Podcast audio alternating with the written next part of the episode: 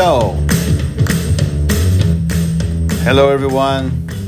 This is teacher Fabio Emery again. As you may have noticed, this is another 100% English spoken episode of your podcast, Way Ahead from English in Brazil podcast. And you know, today I decided that I wanted to talk a little bit about the days that we've been living, you know, with this pandemic.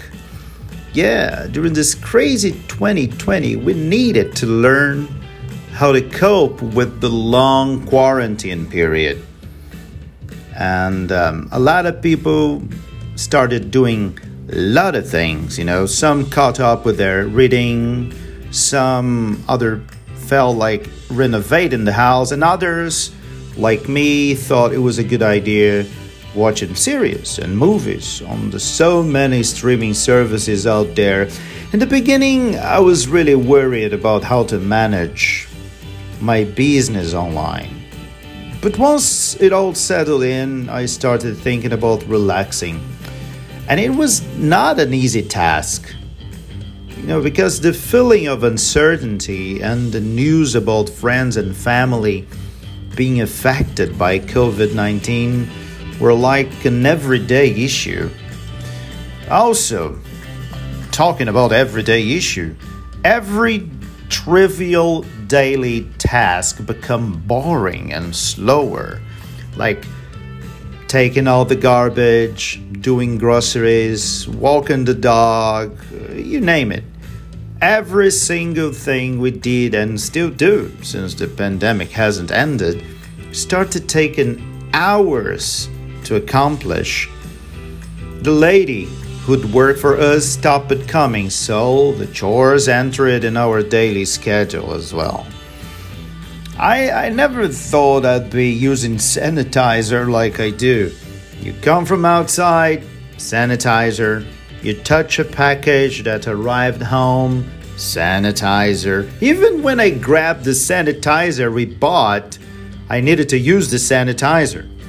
I mean, if you didn't go mental with all these precautions and 24 hours alertness, you are already a champ. And what about moving your body? Well, that has always been a hard one for me. I'm not a gym goer, and I'm certainly not a fan of exercising, which is bad. Uh, but, and so, obviously, during this period, um, at home, it wouldn't be different. I definitely put on some weight, and I'm not proud of it at all.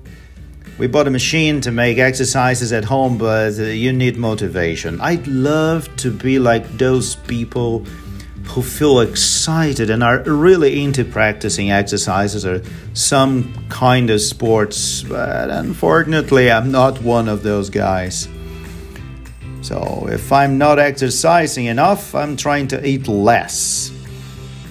Okay, having pizza once in a while is my sin, but come on, I need some kind of happiness, right?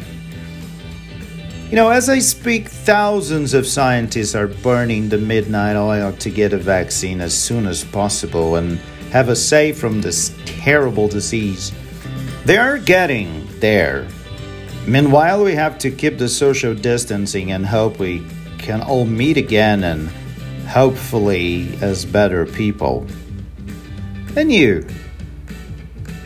How has your life changed during this pandemic?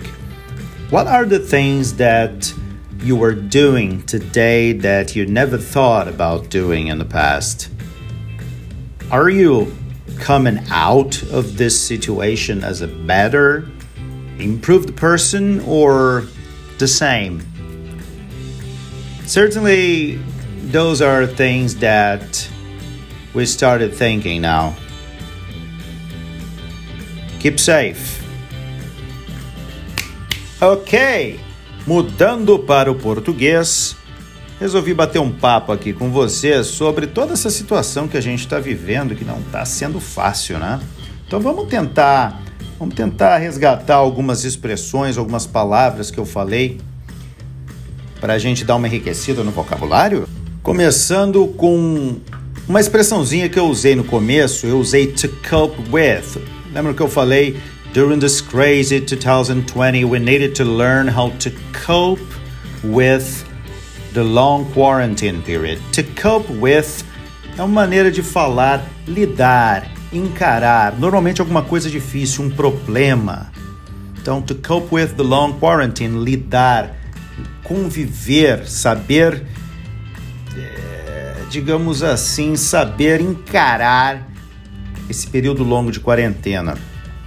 Logo após eu falei o seguinte: Some caught up with their reading, others felt like renovating the house. Renovating the house é como a gente fala em inglês, reformar a casa. Eu quero, eu quero reformar a minha casa, eu digo I want to renovate the house. Não digam renew para renovar. Renew significa renovar algum, algum acordo, algum compromisso, algum documento, algum contrato. Agora, renovate é reformar uma casa, uma construção, enfim. E depois eu uso também a palavra chores. The lady who'd work for us stopped coming, so the chores entered in our daily schedule. O que, que é chores? Chores são tarefas domésticas, aquelas que todo mundo gosta de fazer: lavar louça, lavar roupa, levar o lixo para fora, limpar o banheiro. Chores. C-H-O-R-E-S. Chores. Tarefas domésticas. Aí depois eu falei, I never thought I'd be using sanitizer like I do. O que, que é sanitizer? É o álcool gel. Eles não vão falar gel alcohol ou coisa do gênero. Eles vão falar sanitizer.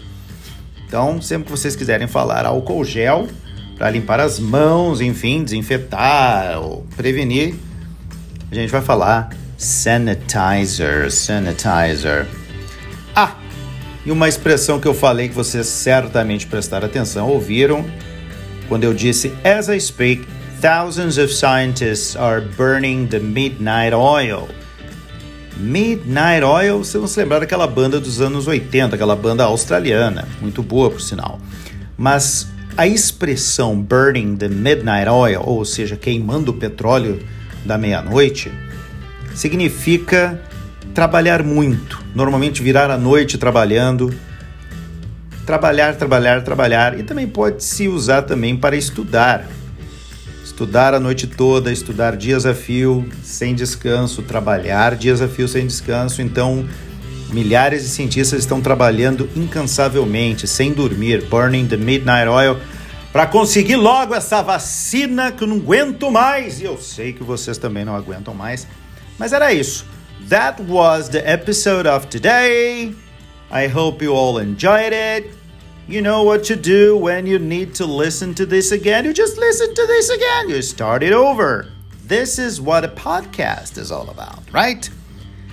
Thank you for being here with me today. And please, please, please keep safe. Um dia, isso tudo vai acabar. See you next time, guys.